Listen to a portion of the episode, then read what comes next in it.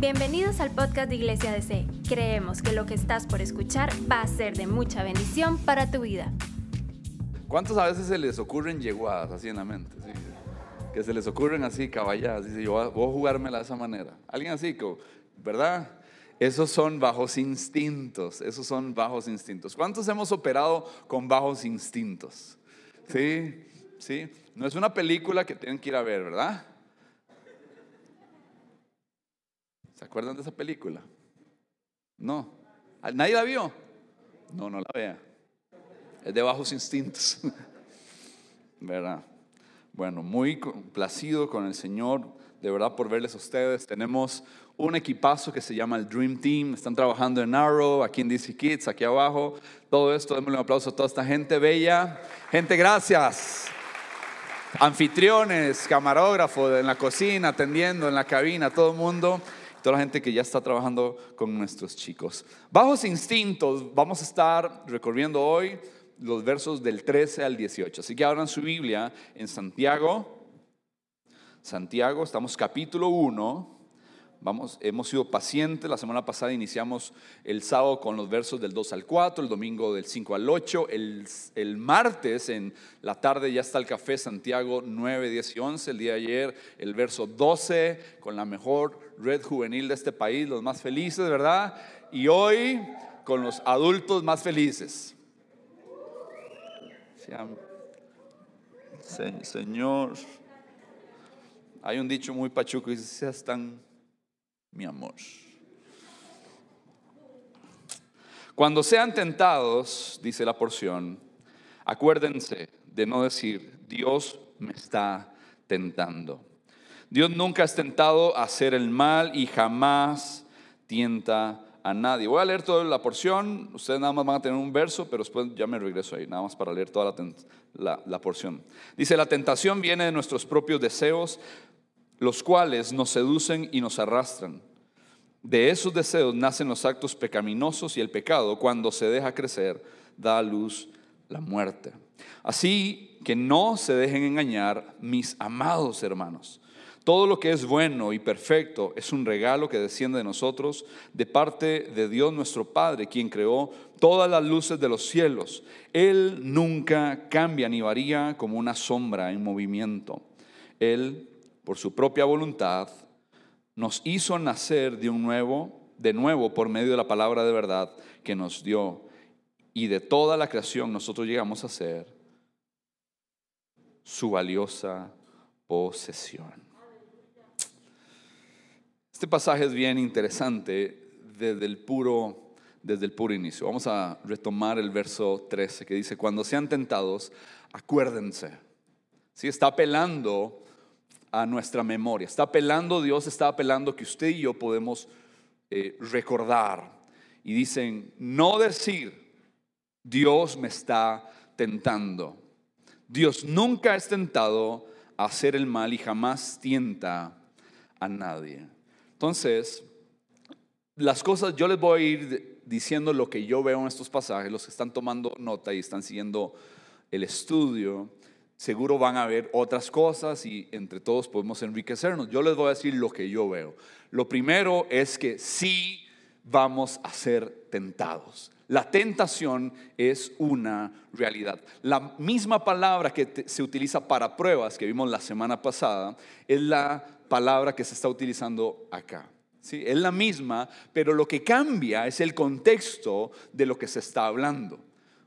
Y eso nos da una pista bien interesante acerca del trabajo del enemigo en nuestra contra. Uno de los trabajos del enemigo es tentarnos y otra es culparnos.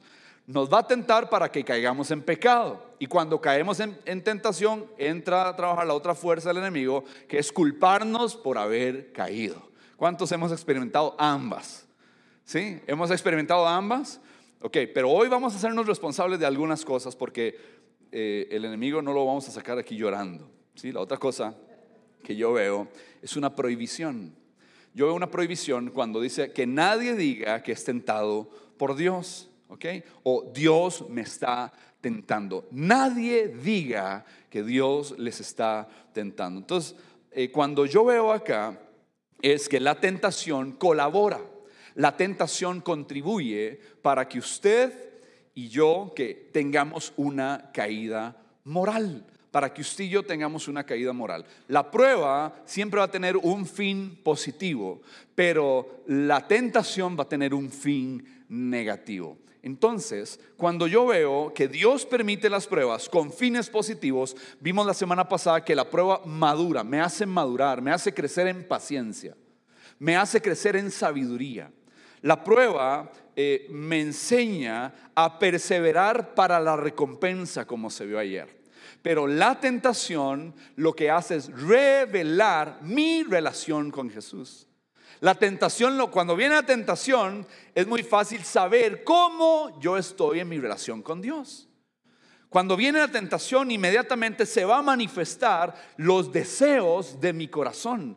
Ahí es donde se ponen de acuerdo. Entonces, una de las grandes historias más tal vez conocidas eh, en, el Antiguo Testamento es cuando José, ustedes saben que es vendido, iba a ser asesinado, pero al final resulta ser vendido una caravana que de una vez lo vende como esclavo a el general del ejército de Egipto, la potencia mundial.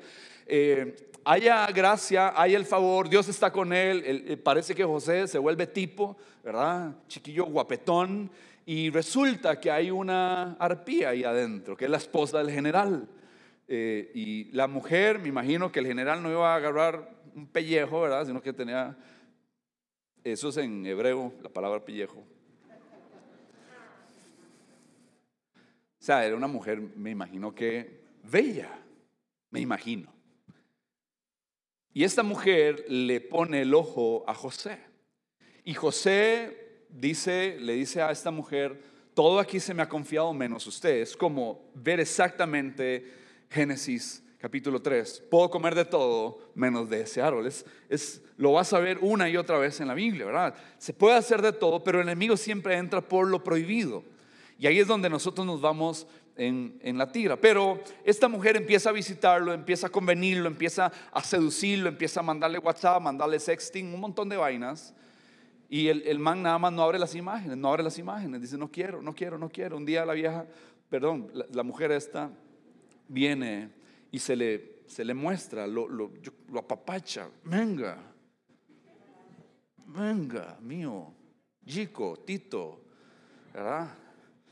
Y él bueno, ahí la, la, la, hipótesis es, si esta mujer se quedó con la ropa del hombre, de, ahí sí dice la hermana Rosy, de ahí, muy, de ahí José seguro fue tentado, pero una lucha a manera tal que después de haber negado una, dos, en ese momento, ya seguro, ¿verdad? Dejándose ir volvió en sí y dijo, ¿cómo yo voy a cometer tan grande mal? Contra Dios. Contra Dios. Les voy a contar algo, y, pero espero que nadie se ofenda. Voy a confesarme, ¿ok? Ayer subí el volcán Miravalles. Aquí tengo efectos de sonido. Y habían chanchos de monte. Y la verdad es que eh, todas son entre 7 y 8 kilómetros hacia arriba. Ese es el punto más alto de Guanacaste. Yo iba bien, todo el viaje, o sea, toda la subida era con tórsalos volando y picando. Y, y ese sonido necio, agudo, intenso, ¿verdad? Pero yo iba subiendo, yo, yo voy a llegar a la meta, yo voy a llegar a la meta, yo voy a llegar al cráter, al primer punto.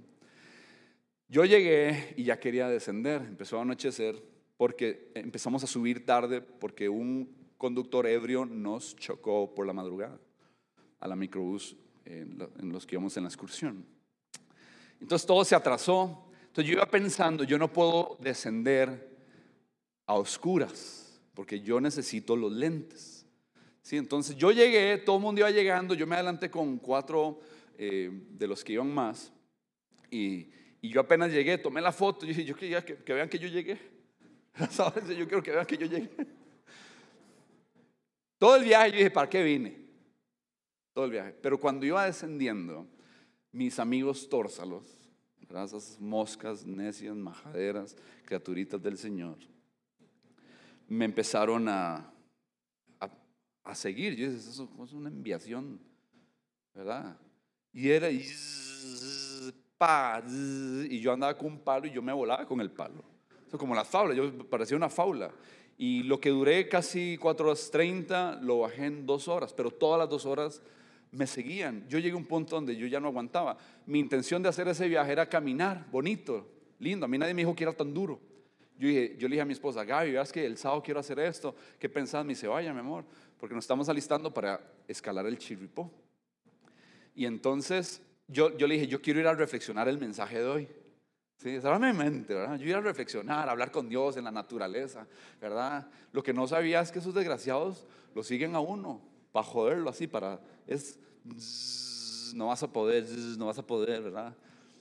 Y llegó un momento donde yo me quebré en mi paciencia. Y agarraba yo los árboles que encontraba y yo hacía así, yo parecía que estaba bailando chambacuna, ahora sí con, las ramas. Y si alguien me veía, está haciendo una invocación, ¿verdad? Y, y voy, a, voy a confesar, ¿verdad? Yo le dije a ese tórsalo, porque era un desgraciado, usted nació por cesárea, pero no se lo dije así.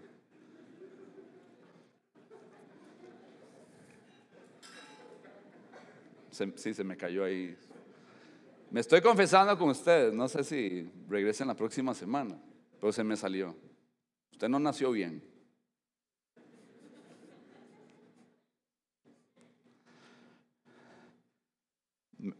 Me vi tentado en decir otras cosas, pero no caí, pero sí dije esa. Eh, no sé si a alguien aquí se le ha salido alguna palabra de vez en cuando. ¿sí? Levante, la mano, sí, levante la mano, sí. Ya me siento. ¿Verdad que uno dice, ay, mal? Bueno, ¿qué, ¿qué sentí yo después? Remordimiento. Cuando uno cae en la tentación, ¿qué siente? Remordimiento. ¿Por qué no bendije? Tórsalo, venga, siéntate aquí. Sale cariñito, ¿verdad? No, no, estaba sacando de quicio. Eh, la tentación está vinculada siempre con pecado y no se origina en Dios. En Dios no se originó que yo dijera esa palabra. Ni ninguna otra tentación se origina en Dios. Y eso es lo que Santiago nos está diciendo, porque Dios es santo, Dios es justo. No acuses a Dios, ¿sí? Por tus bajos instintos. No acuses a Dios por tus bajos deseos. Eso sale de nosotros. Eso sale de nosotros y es un mandato y acusar a Dios de la tentación es buscar una justificación y eso revela el carácter infantil de nosotros, la inmadurez espiritual que nosotros tenemos. Eso es lo que sucede porque Dios, repito, nunca nos va a inducir a caer en el mal. Eso es una tendencia de un niño. Entonces yo creo que todos digan en casa y todos digan aquí, debo, debo asumir mi responsabilidad. Debo asumir mi responsabilidad. Son mis bajos instintos. No son de Dios, ¿sí? Como lo que hizo Adán, la mujer, la mujer que me diste. O sea, es tu culpa. Eso es un niño espiritual. Responsabilizar a Dios no se vale. Dios es santo. Es más, responsabilizar a Dios de que nos tiente, ¿verdad? Y de que nos empuje es un pensamiento perverso y torcido en nosotros. Dios es tres veces santo. En Él no hay pecado. Él es impecable. Es impresionante con respecto a esto. Dios no, ¿verdad? No, no, no, tiene nada que ver con el mal, no tiene contacto con el mal, de Él no sale esas cosas. De hecho, Él es el que nos enseña a orar, no nos metas. Mateo, recuerden, Santiago es como estar eh, muy en contacto con el Sermón del Monte. Eh, Mateo 5, 6 y 7. Santiago retoma muchas de estas cosas. Cuando lo estás estudiando, sale el Sermón del Monte y sale eh, mucho de proverbios. Y Romanos 8:28 dice que Dios incluso lo horrible lo conduce a buenos términos a todos aquellos que lo aman. Entonces Dios no es autor ni es el iniciador de nuestras tentaciones. Dios no es tentado, Dios no tienta a nadie y no induce a nadie al mal. El verso 14. La tentación viene de nuestros deseos los cuales nos seducen y nos arrastran. Dice en la Reina Valera, sino que cada uno, cada uno es tentado cuando su propia concupiscencia es atraído y seducido. ¿Qué es lo que estamos viendo aquí? ¿Qué es lo que estamos viendo en este pasaje? ¿Qué es lo que usted nota en este pasaje? ¿Qué es lo que usted puede percibir en este pasaje? Note su naturaleza.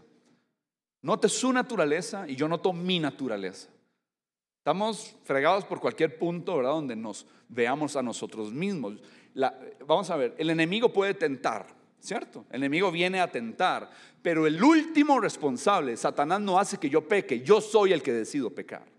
Satanás puede hacer, eh, eh, eh, crear una escena de tentación, puede provocar, pero yo soy el que decido en última instancia si yo me pongo de acuerdo entre mis deseos y esto. Y ahí está la diferencia, todos somos tentados. Las palabras atraído y seducido tienen que ver en un contexto bastante interesante que vamos a estar viendo. Dice el verso, verso 15, aquí pasa de ejemplo seducir y arrastrar, eh, son palabras que tienen que ver con cacería y pesca. Ahorita vamos a ver una imagen. Ah, y dice, y después pasamos a esta parte donde denota eh, de manera muy interesante cómo ilustra el, proceso de eh, concebir, gestar y dar a luz en, en todo el proceso. Y ahí es donde tal vez Santiago se remonta a, las malas artes de la mujer seductora que quiere atraer al hombre y engatusarlo este, para que pague la pensión. No siempre la tentación procede del exterior. Y yo quiero que ustedes se revisen cuántas veces la tentación procede del interior. ¿Cuántas veces yo he sido arrastrado? ¿Cuántas veces yo he sido seducido? Y, cuando el Espíritu Santo no está controlando mi interior, ahí es cuando yo más propenso me, vuelvo. Entonces, este verso 15 es, bien interesante como, como, nos ilustra y todo el proceso de esto. Ahora, concupiscencia, eh, en la nueva traducción viviente habla de deseos. La concupiscencia, que dice la Reina Valera, esa palabra significa deseo desordenado. Es un deseo, es un anhelo, es un placer deshonesto. Tiene que ver con lujuria, tiene que ver con deseos prohibidos. Todos aquí hemos tenido deseos prohibidos. Todos. Y batallamos cada semana con deseos prohibidos en diferentes áreas de nuestra vida. Sea con poder, sea con fama, sea con eh, el sexo, sea con eh, comer más de la cuenta. ¿Sí? ¿Cuántos se han hartado al guillo más? ¿Verdad? Eh, me acordé cuando, hace muchos años, cuando Pizza Hut pone las barras de ensalada. Todos los desgraciados le dan un platito uno así. ¿Se recuerdan? Entonces uno en ese platito, ¿qué hacía? Era una montaña y al final le ponía huevo duro y garbanzos. Iba agarrando los garbanzos para llegar hasta la mesa. Eso es muy interesante. Esto es muy interesante. ¿Por qué? Porque la, eh, idea original de todos estos dos versos es que no hay violencia, sino que hay un acuerdo. Me pongo de acuerdo. Ahora, con respecto a seducir y atraer, quiero traer a su imaginación y a su mente esto. Tenemos un anzuelo y tenemos una trampa. El cazador y el pescador quieren su presa. ¿Sí? Y lo que hacen con la trampa eh, es poner esto, le ponen la carnada y tapan la trampa con hojas, con palitos, con piedras, dependiendo, algo suavecito. Todos hemos visto esto en películas o en faulas.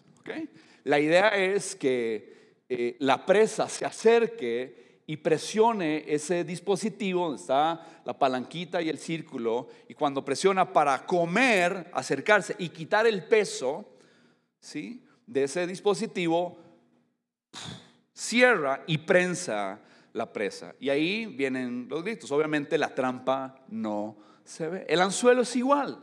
Poner la carnada, tirarla, y ahí está.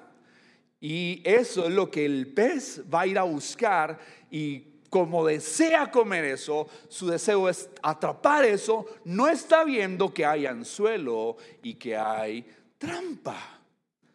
de aquí sale varias historias que quiero traer a su memoria.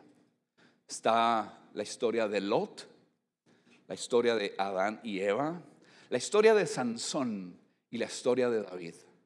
Ellos vieron la carnada.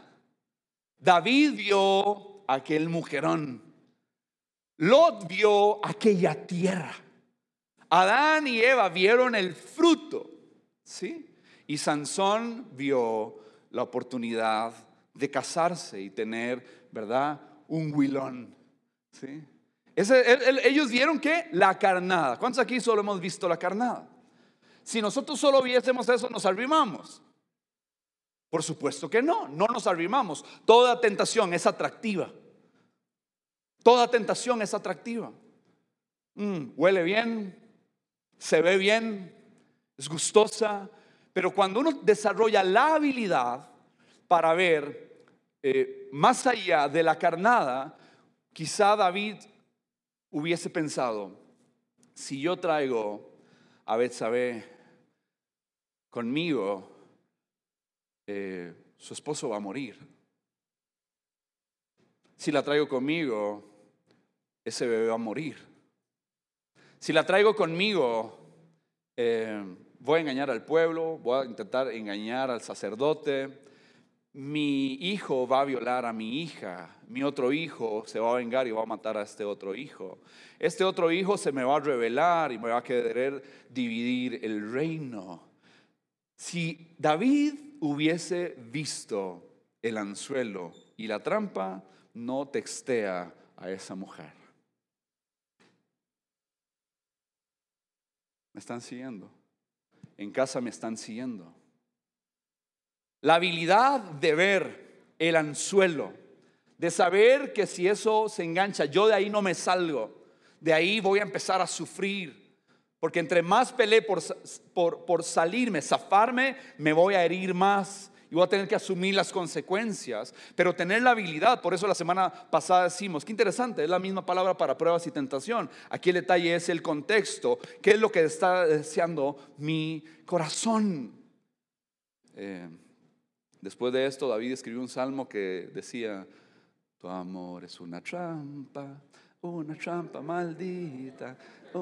¿Se acuerdan de ese salmo? Oiga, le costó caro.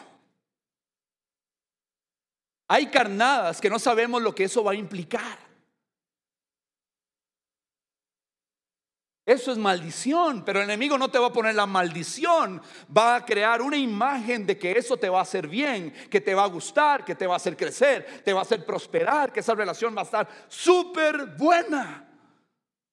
Pero si David hubiese visto Lot en cambio, ¿cuál fue la carnada? Vio la llanura, vio esto, pero lo que nunca imaginó fue que después él iba a ser prisionero de guerra, aquellos pueblos peleándose, él siendo capturado, terminando en Sodoma, sus hijas envueltas en un ambiente de, sodomitas, ¿verdad? Eh, deseando, él no vio que sus hijas después lo iban a embriagar y iban a tener relaciones con él, él no vio que su esposa iba a encantarse tanto de esa ciudad que iba a volver a, a ver atrás y quedar convertida en una estatua de sal. Lot no vio eso, ni que los ángeles iban a ser y, la gente de este pueblo quería tener relaciones sexuales con los ángeles que venían a rescatarlo. Es lo que está en el anzuelo, en la trampa. Adán y Eva no vieron que su primer hijo se iba a convertir en el primer asesino, que iban a ser expulsados, que su desnudez y su franqueza y todo lo que existía en buen plan iba a venir a ser en mal plan. Y que todos nosotros hoy somos pecadores gracias a la decisión de un hombre. Por un hombre entró el pecado, pero por otro que hoy le hemos cantado, sublime gracia, sublime gracia, el que es tres veces santo nos rescató y estamos hoy teniendo una oportunidad de salvación todos. ¿Cuántos dicen amén? Sansón no vio que iba a terminar como un payaso, siendo el bufón de los filibusteros, dijo un amigo mío. Compa estaba afilado en estudios sociales. Y que William Walker lo iba a poner. Él no sabía eso. que iba a terminar ciego, pidiendo, Señor, una vez más visítame. Atrapado en los regazos de aquella mujer que era contratada y que estaba deseando una y otra vez que le descubrieran el secreto y él cediendo a sus principios. Díganme, por favor, díganme, ¿quiénes de aquí no vimos el anzuelo? ¿Quiénes no vimos la trampa? ¿Cuántos hemos sufrido las consecuencias? Y es nuestra oración que usted y yo podamos ver las consecuencias. Y cuando uno es seducido, cuando uno es atraído y cuando uno ve todas estas cosas, entender que hay gracia para nosotros. Pero escúcheme, aquí hay algo interesante y es que la palabra concebir tiene, tiene que ver con que hubo un acuerdo. Eso es lo que el verbo nos está diciendo. Es que aquí hay acuerdo, aquí no hubo violación, aquí no fue en contra de la voluntad, no. Es que mi voluntad participó, aceptó, consintió, estuvo de acuerdo. Entonces, está mi deseo, y está la oportunidad para pecar. Y eso es lo que yo tengo que velar. Revisar los deseos del corazón. Por eso decir como el, salmista, solo una cosa yo deseo. Y esta voy a buscar. Pero cuando usted y yo tenemos un corazón impuro, es imposible ver a Dios. Porque solo los de corazón limpio, bienaventurados, los de, los de limpio corazón, porque ellos verán a Dios. Cuando uno tiene un corazón puro, la pureza tiene que ver, o lo que me explica es que solo se desea una cosa, solo se quiere una cosa en el corazón, no dos cosas. Y esa es la lucha de todos nosotros. A veces decíamos otras cosas y hay una mezcolanza y Dios dice, yo te puedo dar un corazón puro, dame tu corazón. Y si usted está aquí hoy batallando, está ya batallando, diga, Señor, yo quiero desear una sola cosa, nada en este mundo yo deseo, solo te quiero a ti aún mi carne te anhela, aún mi carne te desea. ¿sí? Entonces, cuando mi deseo se suma a la oportunidad, esto va a traer muerte, remordimiento y culpa y se engendra el pecado. Los versos 16, 17 y 18, quiero, es el, no sé si el epílogo de esto, el cierre. Dice, amados hermanos, no erren. ¿sí? Así que no se dejen engañar, mis amados hermanos. Todo lo que es bueno y perfecto es un regalo que desciende a nosotros de parte de Dios, nuestro Padre, quien creó todas las luces de los cielos y nunca cambia ni varía como una sombra en movimiento. Quiero detenerme en el verso 16 un segundo. ¿Qué es lo que yo veo ahí? ¿Qué es lo que estoy viendo en el verso 16? Así que no se dejen engañar, mis amados hermanos. ¿A quién está escribiendo Santiago? ¿Y cómo lo está haciendo? Porque algunos dicen, Dan, qué duro está escribiendo Santiago. Pero vean que la base de su exhortación no es en autoridad. La base de la llamada atención es en amor. Cuando uno pone el amor para exhortar, cuando uno pone ese, ese es el fundamento. Dice, no erren, carajo. No está diciendo eso. Dice, amados hermanos, no erréis no se dejen extraviar. Ayer descendiendo este reto, toda había señalización, pero había que prestar atención. Si acaso las flechas eran un cuadrito así, pegados en árboles. Y había que prestar atención. Yo me llevé mi, mi lámpara. Sí, la Biblia dice, el Salmo 219, lámpara es a mis pies tu palabra y lumbrera a mi camino. La palabra es impresionante y vamos a cerrar ahorita con esto, con la palabra de verdad. Me contaron después una de las personas que estaba en la excursión, siguió mis pasos, se vino antes. Yo llegué a la cima y descendí, yo no, no duré mucho y descendí con el torso. La mosca esta. Eh, eh, tuvo momentos de temor, porque es usted una gran montaña, no, no entran los rayos del sol ah, y, empieza a, a sentirse gacho y empiezan los, los sonidos. Están estos monos aulladores como en manada. Mi mente era, van a llegar, me van a raptar y voy a ser el primo hermano de Tarzán. Me van a terminar de criar. Si me topo una manada de cerdos, chanchos de monte, ¿verdad? Si me topo algún animal, una serpiente, ¿verdad? Y me vine solo.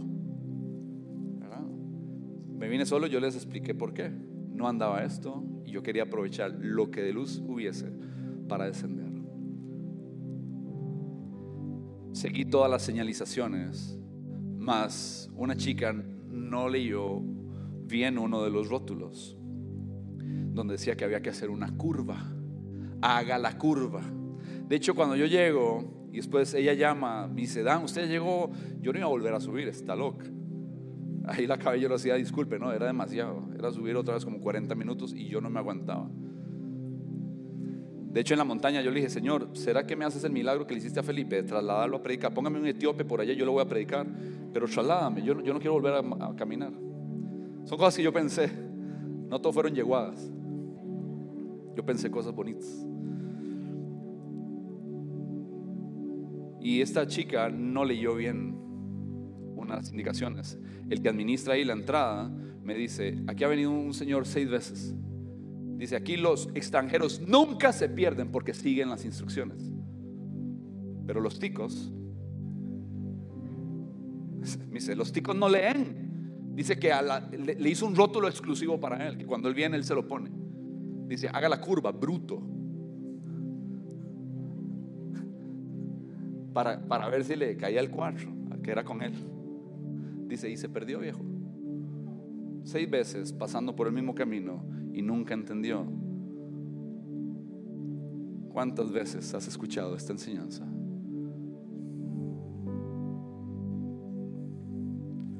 No se dejen extraviar. La Biblia es clara. No hay manera de perderse. Jesús es el camino, Jesús es la verdad y Jesús es la vida. Toda la escritura me tiene que dirigir a Cristo. Tiene que ver con Jesús en nosotros. Y cuando yo veo esto, uno de los trabajos principales del enemigo es entenebrecer, traer oscuridad a nuestro entendimiento. Él quiere entenebrecer nuestro entendimiento, quiere oscurecerlo, quiere poner duda, tinieblas. Y veo que es nuestro trabajo estar vigilando. No se dejen engañar, no erren, amados hermanos. Veo ese amor con que Él está diciéndonos a la iglesia y a sus hermanos, estén atentos de las señales por dónde ir. Y hay gente que a veces nos descuidamos en el camino cristiano. Nos despistamos, pensamos que con venir hoy unos cuantos minutos, 70, 80 minutos, ya tenemos toda la semana. No, no, estudia con nosotros día a día. Conéctate con nosotros, agarra la palabra. Ella es lámpara. No el culto, es la palabra. No es nuestro servicio, esto aquí queremos inspirar, celebrar, aprender, que haya salvación, que te animes a invitar a un amigo, pasarla bien, entender que escogimos el gozo, que somos una iglesia que quiere conocer a Dios, encontrar libertad, descubrir el propósito y poner lo que Dios nos dio para marcar una diferencia. Pero la firmeza de este mandato, repito, no es la autoridad con que lo dice, sino el amor. Amados hermanos, aquí yo veo a un pastor hablando y ningún, aquí voy a aclarar algo, ninguna persona es propiedad de un pastor. Ustedes no nos pertenecen. Ustedes les pertenecen al Señor. Ustedes del Señor. No concibo Después podemos hablar de estas cosas, pero hay actitudes a veces de líderes religiosos que parece que con su discurso se enseñorean de la conciencia de la gente. Eso es prohibido. Eso no está bien. La gente siente atemorizada. La gente viene, ¿verdad? Atemorizado y se, y se reporta, usted no me pertenece, yo soy una oveja igual que usted. Yo no soy un pastor encima del rebaño, yo soy un pastor en medio del rebaño porque también sigo siendo una oveja. Y así todo el equipo pastoral. No nos enseñoreamos, ningún líder de grupo de conexión se enseñorea a la gente. Encuentra, encuentra Y mi trabajo es conducirte en amor, eso sí, por las sendas de justicia. Sendas justas. Hablemos la palabra, compartamos, juntémonos y hagamos este trabajo. Dice, toda donación proviene de lo alto, todo don perfecto, toda dádiva desciende. Solo ese verbo lo que te está diciendo, está diciéndole a la persona es, vuelva a ver arriba, porque hay un movimiento de la presencia del Señor que desciende a la tierra. Dios dice, eso es un continuo, el verbo es continuo, constantemente cuando sus hijos, las ovejas, piden y hacen, ¿cómo hacen las ovejas? Una, dos, tres. ¿Cómo hacen las ovejas? Más de una cabra por ahí, pero no importa. Las ovejas piden, es el animal, usted sabe, uno de los animales de la naturaleza más proclives a la torpeza. ¿Y qué somos nosotros? Ovejas. Cabras, digo aquí. Eh, eh, se vio tentado Miller. Cuando estamos y necesitamos, usted va a ser el sonido de la oveja en oración ya en mayo arrancamos nuestros 21 días de ayuno y oración y va a haber peticiones y va a haber clamor. No es que hemos cesado, no hemos cesado de orar por la salud, por las personas que han estado afectadas de salud. Seguimos orando por los trabajos. Eso, eso no para. Pero dice que Dios está en transacciones constantes. Dice que de Él, Él es el Dios proveedor. Él dice, dice la palabra que eh, eh, en Él no hay sombra alguna, ni hay variaciones. Y, la ilustración que usa, la terminología que usa es de los astros. Dice, Él creó todas las estrellas, todos los astros. Todo lo que hay en el espacio, Él lo creó. Ahora, todas esas estrellas, el mismo Sol está haciendo en este momento explosiones impresionantes. Si nos pudiésemos acercar al Sol, el Sol está explotando explotando porque se está extinguiendo. ¿Cuántos se recuerdan el eclipse que hubo? No me acuerdo si fue en el 89 o 90, no me acuerdo el eclipse de sol. 91, gracias Pala, que yo no había nacido. A mí me contaron, pero gracias por Costa Rica y su historia.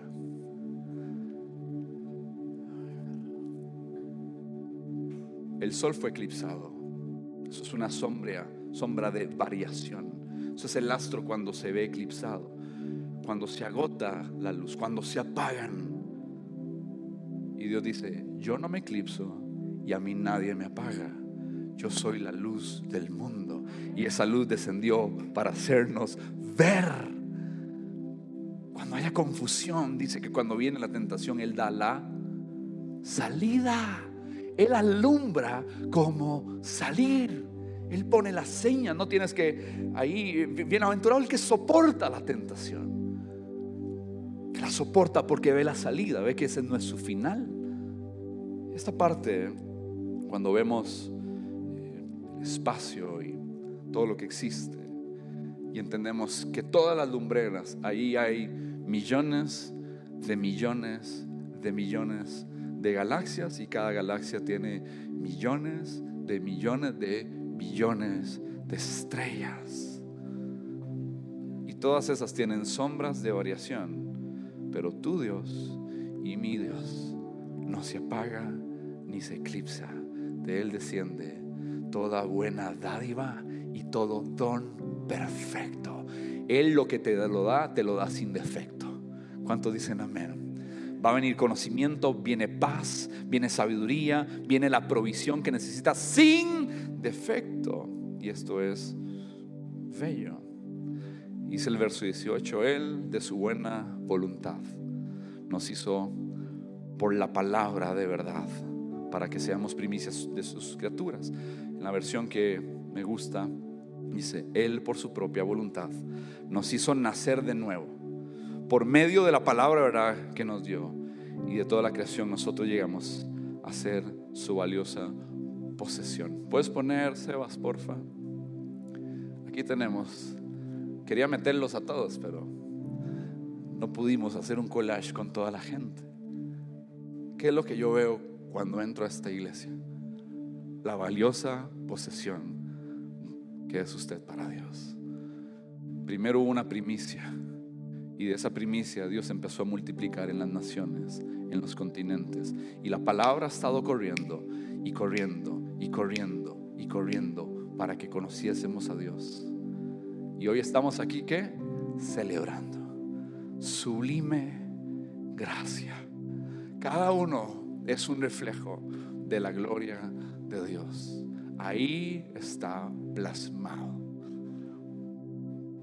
Unos cuadros, unas memorias, unas fotografías de gente que viene aquí a levantar sus manos, a servir, a ser parte del Dream Team y entender que somos la valiosa posesión de Dios, pero que Él de su voluntad nos hizo nacer. ¿Qué tenía que hacer yo? Creer. ¿Cuántos aquí han creído en Cristo? Y eres su más valiosa posesión. Yo, yo, no es que uno se sienta súper importante, ¿verdad? Pero tal vez es lo que pude reflexionar medio de la montaña. De todos esos búhos, sonidos raros, silbidos, yo empezaba a hacer como todo lo que había ahí. Uh, uh, uh. Y habían sonidos tan exactos y si yo repetía, los hacían, yo los trataba de imitar. Y decía, qué lindo cantan esos pájaros, ¿verdad? Pero yo soy la valiosa posesión de Dios. Él no murió por los pájaros, Él murió por mí. Él no murió por los monos, Él murió por mí. Todo lo que ha creado era para que yo viera la abundancia. Si una montaña me hizo eh, expandir mi pensamiento de la abundancia que es Dios, en naturaleza, en especies, en árboles, en sonidos, en colores y de todo lo creado. Él tomó a alguien en algún momento para que me predicara la palabra de verdad. Y esa palabra vino a hacer luz y alumbró mi entendimiento que estaba entenebrecido por mis pecados. Y hacerme comprender que cada uno de nosotros somos la posesión valiosa de Dios. Y Él murió por usted y murió por mí. Amados, no nos dejemos engañar tan fácilmente.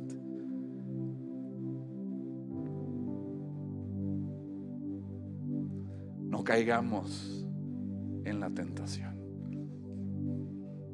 Si alguien aquí está a punto de caer en tentación, ha estado batallando con alguien, pida ya luz si estás tentado en algo, pida luz. Trata de ver las consecuencias. Siéntate y dice, yo no voy a hacer esto. Es una tentación, pero voy a mantenerme firme.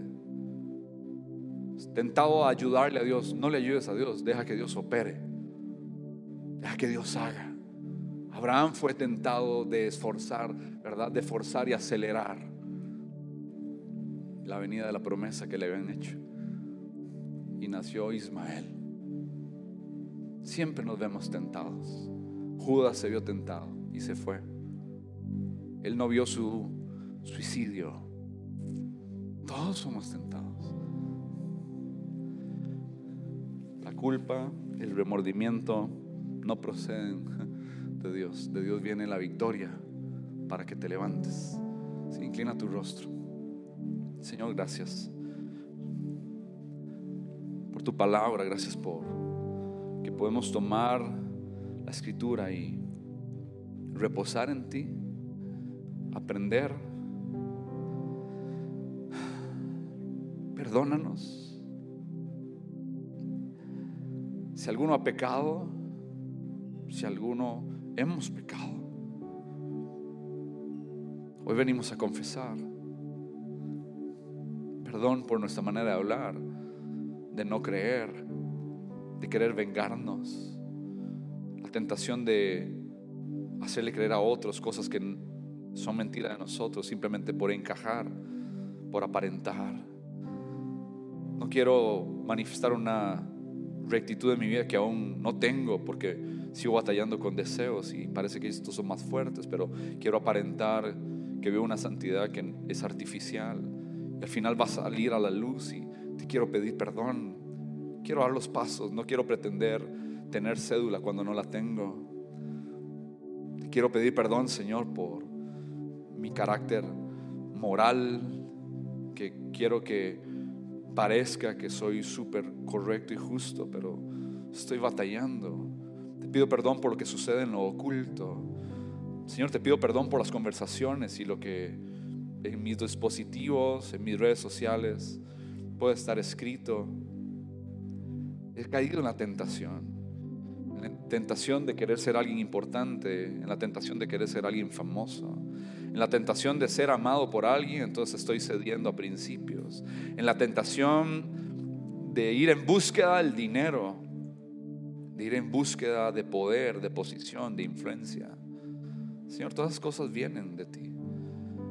Déjame dimensionar en mi vida cuán, cuánto daño e impacto va a causar si yo tomo esa decisión. Permíteme ver cómo se cae la carnada del anzuelo cómo quitas la carnada de la trampa y que se que quede en manifiesto y yo poder alejarme de eso.